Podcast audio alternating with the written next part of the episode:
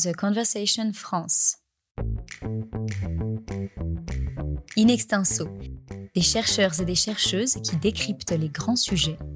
Un podcast pour mieux penser l'actualité. Bienvenue dans notre podcast Défis globaux, solutions locales, réalisé en partenariat avec le CIRAD. Dans ce podcast, nous partons sur le terrain pour découvrir comment les scientifiques tentent de répondre localement aux défis globaux. Pour ce premier épisode, consacré à la lutte contre la déforestation et à la gestion durable des forêts, direction le Brésil puis le Cameroun, deux pays qui abritent parmi les plus grands massifs forestiers de la planète. Nous retrouvons tout de suite l'économiste Marie-Gabrielle Piketty, coordinatrice du programme Terramaz, qui va nous parler des travaux conduits par le CIRAD pour lutter contre la déforestation dans la zone de Paragominas au Brésil.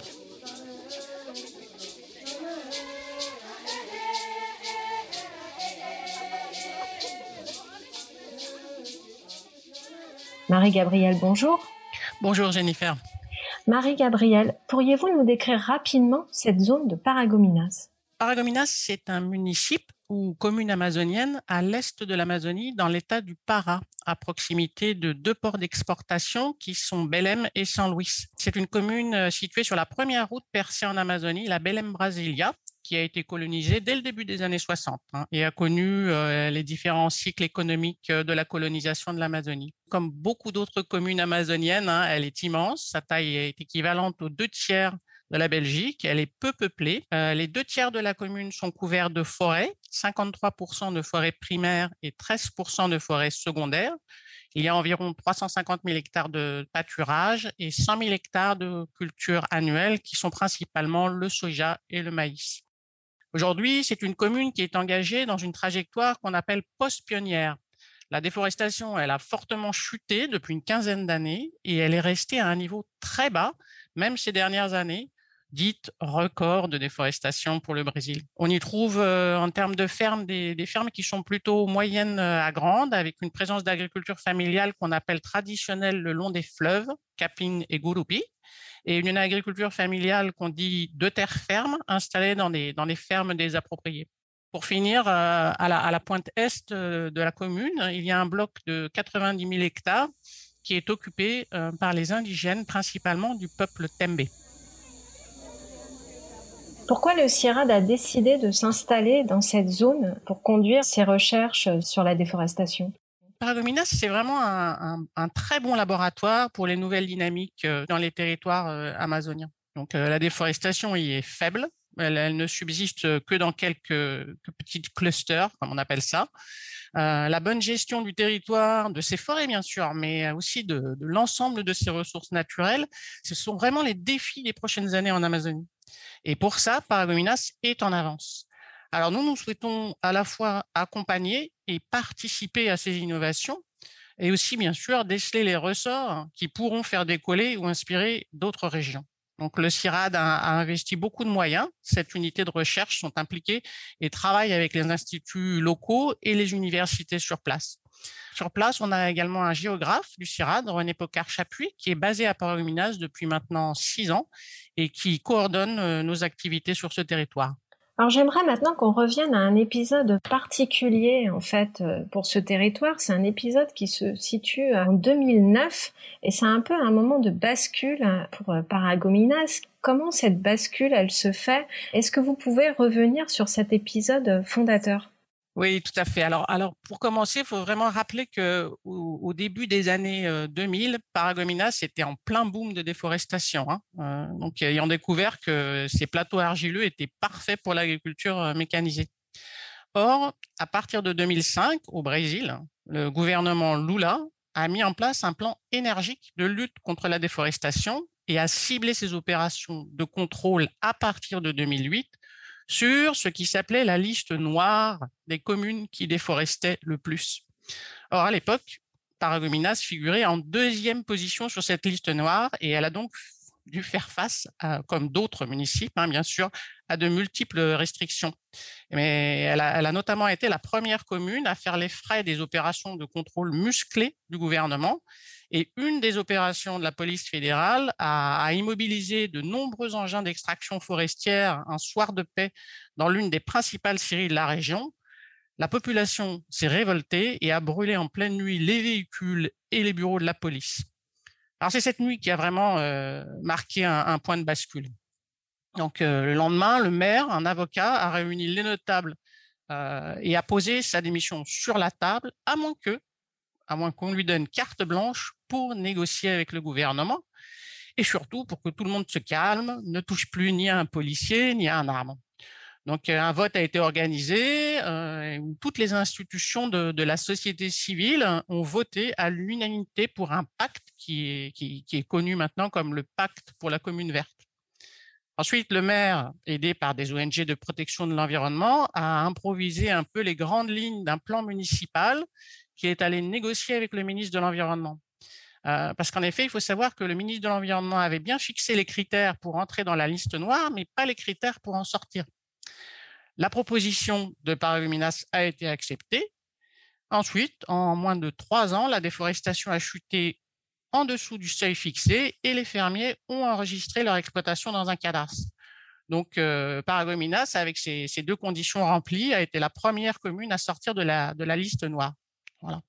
Donc, euh, pour finir sur ce, sur ce point de bascule, on peut dire qu'elle a ainsi montré le, chemin aux autres communes et, elle a gagné en crédibilité aux yeux des pouvoirs publics. C'est ce qui permet aujourd'hui d'imaginer et de mettre en œuvre d'autres modèles de protection de l'environnement qui sont fondés plutôt sur des agendas euh, positifs. Vous écoutez In Extenso, le podcast qui donne la parole à la recherche. Est-ce qu'on pourrait euh, maintenant s'intéresser à ce qui est fait concrètement sur le terrain, c'est-à-dire les actions qui sont conduites, les actions de recherche qui sont conduites sur le terrain? Est-ce que vous pourriez nous donner un peu les grands axes des travaux scientifiques qui sont menés à Paragominas Dans les exploitations euh, agricoles, mais aussi avec euh, les populations indigènes, on fait des essais des formations sur des techniques innovantes euh, qui permettent de restaurer les sols et produire plus durablement sur des, sur des petites surfaces ou encore et surtout de produire en abandonnant complètement l'usage euh, des feux. Euh, on développe aussi donc des, méthodes pour évaluer les empreintes environnementales des systèmes de production, pour, pour mesurer de manière fine et surtout transparente les progrès et les communiquer aux banques, aux autorités, aux marchés. Ça implique ça, ça implique les exploitations agricoles, mais aussi les institutions locales comme les syndicats, les communautés. Nous avons des actions avec, euh, avec la mairie pour mettre en place un plan d'usage des sols basé sur un microzonage qui permette de recomposer une trame euh, forestière euh, durable. Et nous avons un chantier de certification, enfin de, certification territoriale.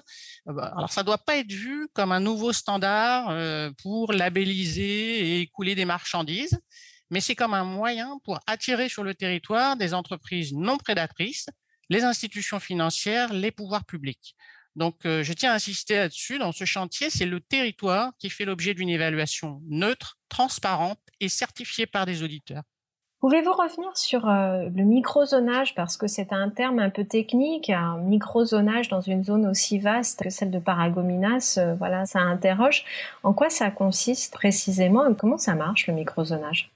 Le microzonage, ça consiste à caractériser les aptitudes des terres, soit pour la conservation et la restauration forestière, soit pour la production agricole durable.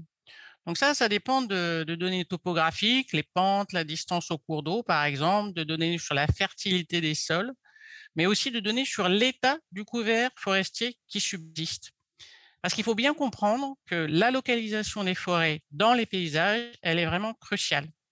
Euh, certaines zones critiques, comme les pentes, les bas-fonds, sont essentielles pour la protection contre l'érosion des sols et pour la protection des services hydrologiques. Et c'est des services qui sont vraiment fondamentaux pour la durabilité de, la production agricole sur le territoire. Or, ces zones, elles ont parfois été déforestées par le passé, et dans ce cas, elles doivent être reforestées en priorité. Parfois, des forêts subsistent, mais elles sont extrêmement dégradées, donc extrêmement sensibles au risque de dégradation supplémentaire par des incendies, par exemple, comme, il peut y en avoir dans la région. Il faut leur mettre en place des actions supplémentaires pour les protéger. Et ça, c'est d'autant plus important que ces zones ne sont pas du tout propices pour l'intensification agricole. Et inversement, on a des zones qu'on identifie comme les plateaux argileux, par exemple, qui sont particulièrement propices pour l'intensification agricole. Et là, en priorité, il faut plutôt y développer des pratiques durables d'intensification. Enfin, il faut aussi euh, recréer, euh, c'est pour ça qu'on a besoin de, de ce microzonage, une certaine connectivité entre les massifs forestiers. Et ça, ce microzonage, ça permet ensuite de guider le plan d'aménagement des sols sur le territoire. Il y a aussi une autre initiative euh, sur laquelle j'aimerais qu'on revienne, qui est une initiative qui est conduite avec euh, certaines des, communautés qui se trouvent aussi sur le territoire de Paragominos, et notamment autour de la gestion des feux. Est-ce que vous pourriez nous en dire un petit peu plus? Pour ça, il faut comprendre que les populations et, et, terres indigènes, elles sont souvent extrêmement déconnectées des dynamiques territoriales.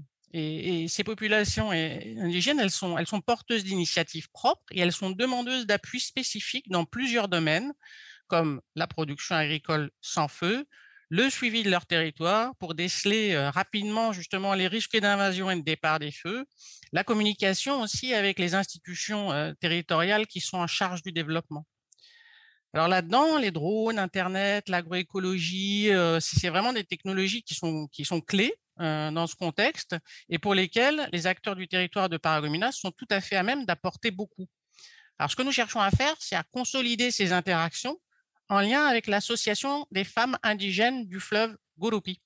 Donc, euh, par exemple, en, novembre dernier, cette association a demandé au CIRAD de dispenser une formation au pilotage de drones euh, pour le groupe des gardiens de la forêt. Et ça, ça leur permet de, suivre améliorer la surveillance environnementale de tout le secteur central euh, et méridional de ce territoire immense, de l'est du Para jusqu'à la frontière du Maranhão ce projet euh, Terramas, dans lequel s'inscrivent les, travaux qui sont conduits à Paragominas, il va prendre fin en 2024.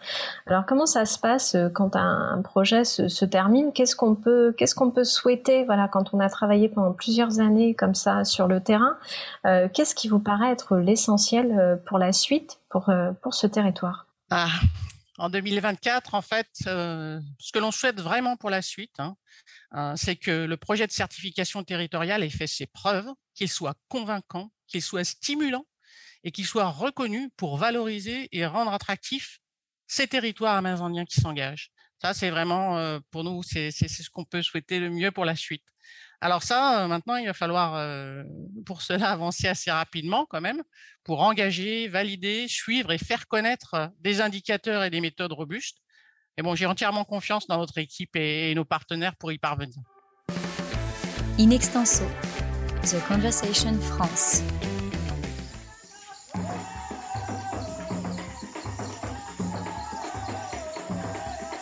Direction le Cameroun à présent, avec Guillaume Lescuyer, chercheur en économie de l'environnement, pour évoquer la gestion durable des forêts dans ce pays d'Afrique centrale. Guillaume, bonjour. Bonjour Jennifer.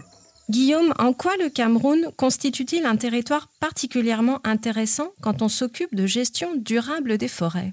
Alors, la première raison, c'est que le Cameroun fait partie du, bassin du Congo et que le bassin du Congo, c'est le deuxième grand massif forestier euh, tropical après l'Amazonie. Donc ça, c'est une première raison. La deuxième raison de travailler au Cameroun, c'est que c'est un pays qui s'est engagé, qui a été pilote dans la gestion durable des forêts avec euh, notamment des plans d'aménagement pour les concessions forestières dès les années 90 et les autres pays du sous-continent, comme on dit, ont suivi après. Donc c'est un pays pilote en la matière. Et puis la troisième raison, c'est que le Cameroun, c'est un pays euh, d'une superficie assez grande, euh, avec une population euh, assez importante et très active économiquement, donc assez orientée vers les exportations de bois et d'autres communautés agricoles. Quelles essences de bois on trouve dans ce pays et quelles sont celles qui sont plus particulièrement exploitées Bon, alors, les, forêts tropicales sont très riches en espèces. Hein. c'est vraiment parmi les écosystèmes terrestres qui sont les plus riches en biodiversité. Donc, il y a beaucoup, beaucoup d'espèces euh, d'arbres, je dirais 200 ou 300, j'ai pas les chiffres en tête précisément. Mais euh, une des caractéristiques, c'est parmi ce, grand nombre d'espèces, il y en a finalement qu'un petit nombre, voire un très petit nombre, qui sont exploités pour le bois d'œuvre. Euh, et donc, on va dire traditionnellement, il y, y, a 4-5 essences qui vont faire 60 70% du volume qui est exploité. Et notamment, alors l'essence un peu phare au Cameroun, c'est l'ayus, hein, c'est un bois blanc qui est exploité historiquement au Cameroun et exporté. Mais il y a aussi voilà une essence comme le tali ou des essences que connaissent peut-être mieux les gens en Europe, qui sont des essences de bois rouge, de bois dur.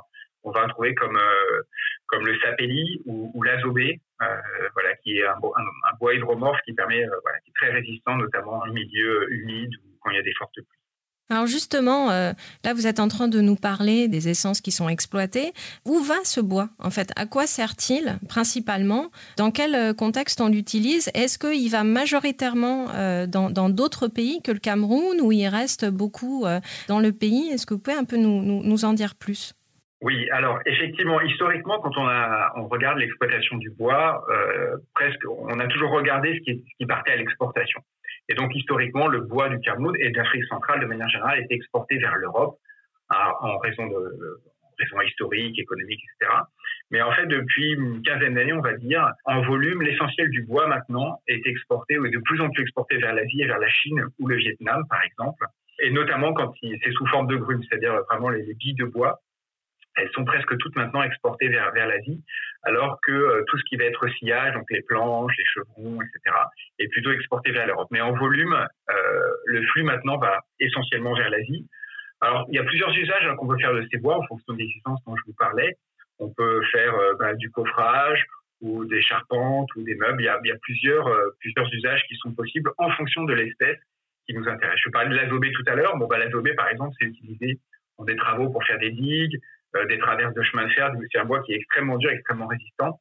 Voilà un voilà l'usage un peu spécifique de cette essence, par exemple. Je voudrais qu'on en vienne maintenant un peu plus précisément à vos travaux, en fait, aux, aux, recherches que vous conduisez euh, dans ce pays et qui visent notamment à faire émerger et perdurer un marché de bois légal au Cameroun. Alors, bois légal, ça veut dire qu'il y a un problème de bois illégale. Est-ce que vous pourriez nous expliquer un petit peu, euh, voilà, qu'est-ce qu'il en est de cette vente de bois euh, illégal Pourquoi c'est un problème? Euh, Voilà, qu'est-ce que ça représente en fait en termes d'ampleur pour cette zone de l'Afrique? Alors, effectivement, je vous ai dit tout à l'heure que quand on regardait l'exploitation du bois, historiquement, on regardait ce qui était exporté.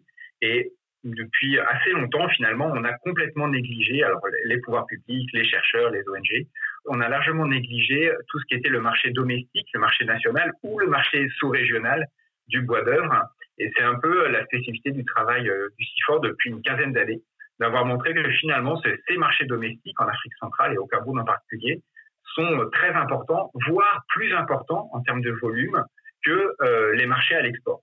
Et donc c'est depuis, euh, on va dire, une petite quinzaine d'années qu'on travaille vraiment là-dessus, avec en montrant quelles étaient les espèces qui étaient vendues, euh, le type de produit, euh, où étaient les marchés, le volume vendu, etc. Tout le chiffre d'affaires, le profit qui était généré par ces marchés nationaux.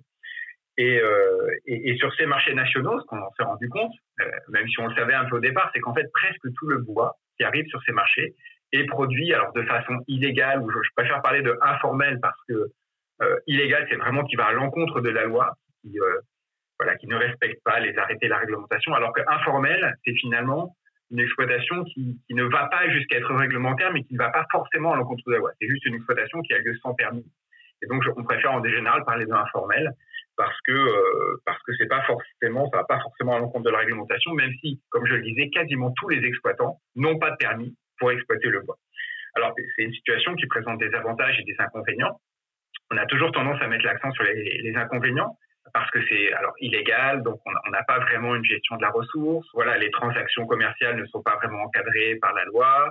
On est dans une économie au noir, une économie informelle, donc euh, qui a un certain nombre d'inconvénients, euh, notamment pour se développer, parce qu'une économie qui reste informelle, elle, a du, la peine à se développer de manière euh, solide. Mais ça présente aussi tout un tas d'avantages, qui fait qu'on a de, de, flexibilité, on va dire, du marché, finalement pas mal de revenus qui arrivent aux populations locales qui n'arriveraient peut-être pas si on avait une exploitation formelle. Et on, arrive finalement avec cette économie du bois d'œuvre sur le marché domestique à avoir une activité qui est extrêmement efficace d'un point de vue économique, c'est-à-dire qui approvisionne les marchés urbains avec un, grand volume de bois, beaucoup d'espèces à des prix peu chers et qui sont attractifs pour, pour les, consommateurs urbains, que ce soit les consommateurs privés, des entreprises, voire le secteur public. Donc il y a aussi un certain nombre d'avantages à, être en économie, on va dire, informelle. C'est intéressant parce que ça paraît paradoxal. On, se dit euh, informel, euh, ça veut dire que ça occasionne beaucoup de dégâts. Là, vous nous dites en fait que c'est un système euh, qui fonctionne de façon assez efficace. Néanmoins, est-ce que vous pourriez nous dire un petit peu ce que ça pose comme problème, et notamment au niveau de cette gestion durable? C'est-à-dire pour les écosystèmes, qu'est-ce que ça fait d'avoir une gestion informelle d'une forêt? Oui, alors le principal problème, comme vous le disiez, c'est effectivement qu'on n'a aucune idée de comment est utilisée la ressource. Enfin, pas, beaucoup d'idées, on va dire.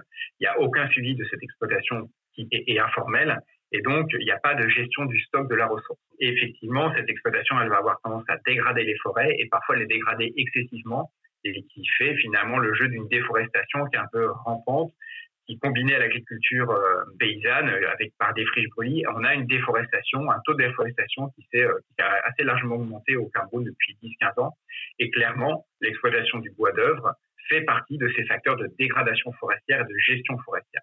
Donc ça, c'est un premier souci auquel il faut, il faut s'attaquer. Le deuxième souci qu'on a d'un point de vue plus économique, c'est que, comme je le disais, une économie informelle, elle va plafonner assez rapidement. Vous pouvez toujours faire votre petit business en étant exploitant informel, mais au moment où vous voulez augmenter en efficacité, acheter du nouveau matériel, euh, accéder à des marchés de niche, etc., sans permis, bah, euh, les banques vous ont fermé, euh, vous n'êtes pas reconnu par des entreprises qui ont pignon sur rue, etc. Et donc, même pour un petit exploitant qui peut toujours vivre et vivre parfois pas mal de son exploitation informelle, il y a comme un plafond, en fait, dès qu'il veut augmenter sa production, se moderniser, augmenter en efficacité, la formalité fait que ce n'est pas possible. Il reste un peu toujours dans la débrouillardise, comme on dit au Cameroun, euh, qui est efficace parce qu'elle approvisionne le marché, mais qui finalement euh, ne permet pas vraiment de développer l'activité. Et puis le troisième inconvénient, et ça c'est un inconvénient majeur pour l'État, c'est que l'État euh, ne touche quasiment rien de cette activité qui, comme je vous disais, est aujourd'hui plus importante que le bois à l'export. Tout ce qui est fiscalité, eh ben, ce n'est pas pris ni au niveau des producteurs, ni au niveau des acheteurs, en tout cas très peu au niveau des acheteurs, euh, ce qui engendre aussi des phénomènes de corruption tout le long de cette filière-là. Et donc, euh, voilà, aller vers la formalité de cette exploitation forestière, c'est à la fois donc mieux gérer la ressource, permettre à cette filière de se développer et permettre à l'État de tirer des ressources financières euh, tout comme elle peut s'y attendre. Vous écoutez In Extenso, le podcast qui donne la parole à la recherche.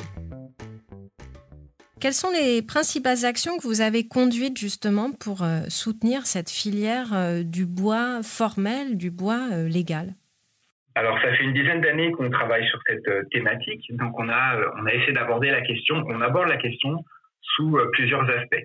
Et plusieurs aspects veut dire qu'on essaie d'avoir une approche intégrée qui considère l'ensemble des échelons de, cette, de ces filières domestiques. Donc, ça commence avec des appuis à l'amont de la filière, donc ce qui va être un appui aux scieurs artisanaux, aux exploitants artisanaux, pour les aider à, à la fois améliorer les performances de leur activité, mieux scier, euh, mieux comprendre quel est le marché, et également les sensibiliser pour aller vers la réglementation. Donc ça, c'est un travail important qu'on a conduit et qu'on continue de conduire euh, au Cameroun et dans les autres pays de la sous-région.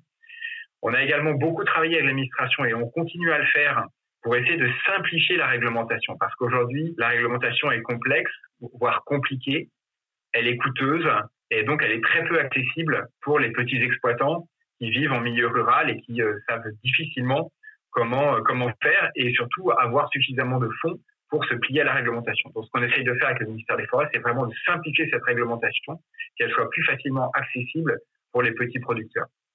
Et puis troisième gros axe, surtout depuis 3-4 ans, on a essayé de développer la sensibilité du public camerounais à l'achat de bois légal. Alors, quand on parle de public camerounais, c'est plusieurs publics, en fait. C'est un public au pluriel. C'est à la fois un public de, centaines de milliers de particuliers qui vont sur les marchés du bois acheter euh, du bois de coffrage pour construire leur maison, de la charpente, des meubles en bois, etc.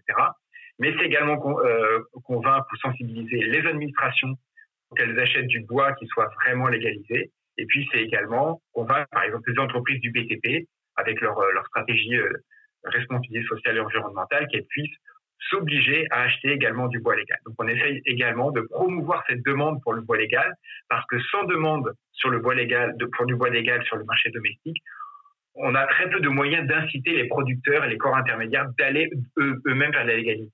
Ils vont pas aller vers la légalité si ils vont pas vendre leur bois légal euh, s'il n'y a pas de demande sur le bois légal sur le marché. Donc, c'est les trois gros axes qu'on a développé depuis une dizaine d'années euh, au Cameroun.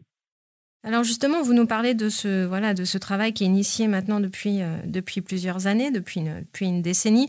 Pour finir, comment vous pouvez caractériser euh, l'évolution de, de, la situation de la, gestion durable des forêts au Cameroun? Est-ce qu'on peut dire qu'elles sont exploitées plus durablement Et quelles sont les, les, recherches que vous allez initier là, dans un futur proche, toujours dans ce domaine?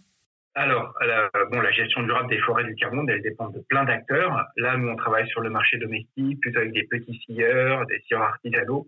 Et aujourd'hui, même si on a poussé un certain nombre de, choses, Bon, on n'a pas encore euh, absolument abouti. La réglementation reste la même. Je pense qu'elle va changer l'année prochaine, mais pour l'instant, elle reste un peu compliquée et coûteuse. Euh, par contre, ce, qu'on a changé et, depuis euh, la fin de l'année dernière, c'est qu'avec le ministère des Forêts, on a réussi à sortir un arrêté pour imposer le bois légal dans tous les marchés publics au Cameroun. C'était une, vraie réussite parce que c'est la première fois qu'on a ça en Afrique où les marchés publics nationaux doivent s'approvisionner maintenant en bois légal et il y a effectivement cette, cette contrainte qui, existe et qui commence à être mise en œuvre. Voilà, de ce point de vue-là, on essaye, comme je vous disais, que la demande du bois légal existe afin de convaincre les scieurs, etc., d'aller vers la légalité. Donc, on a bon espoir d'aller vers une gestion qui soit davantage durable, au moins pour raisonner le marché domestique. Après, il y a, beaucoup d'activités à entreprendre en parallèle et en interaction, en complémentarité. Une de celles qu'on essaie de pousser, qu'on a commencé à pousser et qu'on va pousser dans les prochaines années, c'est de convaincre alors, les propriétaires fonciers, donc les habitants qui, qui, vivent au village, en zone rurale, de planter des arbres dans leurs parcelles en fonction de l'endroit coutumier pour approvisionner à long terme cette filière du bois domestique. Euh, pour mieux gérer la ressource, pour que la ressource soit entretenue, on essaie vraiment voilà, d'appuyer, euh, en tout cas d'accompagner des producteurs, euh, pas des producteurs, mais des propriétaires coutumiers, de planter des arbres qui puissent dans 20 ans, 30 ans, 40 ans continuer à approvisionner les scieurs, nationaux. Un autre aspect important, très important même, c'est de continuer à essayer d'augmenter la sensibilité des publics camerounais à aller vers des produits verts, des produits légaux, des produits durables. Et donc, on a des campagnes médiatiques. Il y en a une qui a lieu en ce moment même euh, au Cameroun pour euh, sensibiliser ce public pour, euh, voilà, qui, quand ils vont acheter un, meuble chez leur menuisier, qui, demandent eux aussi du bois légal. Pareil pour l'administration, pareil pour les entreprises. Donc ça, c'est un travail de longue haleine si on prend en Europe, voilà, la consommation verte, on a vu que ça mettait, ça avait mis quelques décennies pour que ça soit ancré dans, dans les mentalités et ça l'est encore complètement. Et ben c'est voilà, c'est ce genre de choses qu'on essaie d'initier, d'insuffler en Afrique centrale et en particulier au Cameroun, pour que cette conscience de la consommation verte, elle, elle, elle soit davantage ancrée, qu'elle s'étende, afin vraiment de pouvoir influencer ces marchés-là, alors que ce soit pour le bois, mais pareil pour le cacao, pareil pour l'huile de palme. Il y a vraiment un travail à long terme à conduire pour augmenter la sensibilité de ce public quand ils vont sur leur marché acheter des communautés agricoles ou acheter des produits forestiers. C'est une des perspectives importantes sur lesquelles on va travailler euh, dans les prochaines années. C'était Défis globaux, solutions locales, un podcast de The Conversation réalisé en partenariat avec le CIRAD. In Extenso est un podcast de The Conversation. Chaque vendredi, la rédaction donne la parole à la recherche pour mieux comprendre l'actualité. Retrouvez l'ensemble des épisodes d'Inextinso et nos autres séries directement sur theconversation.com dans la rubrique podcast.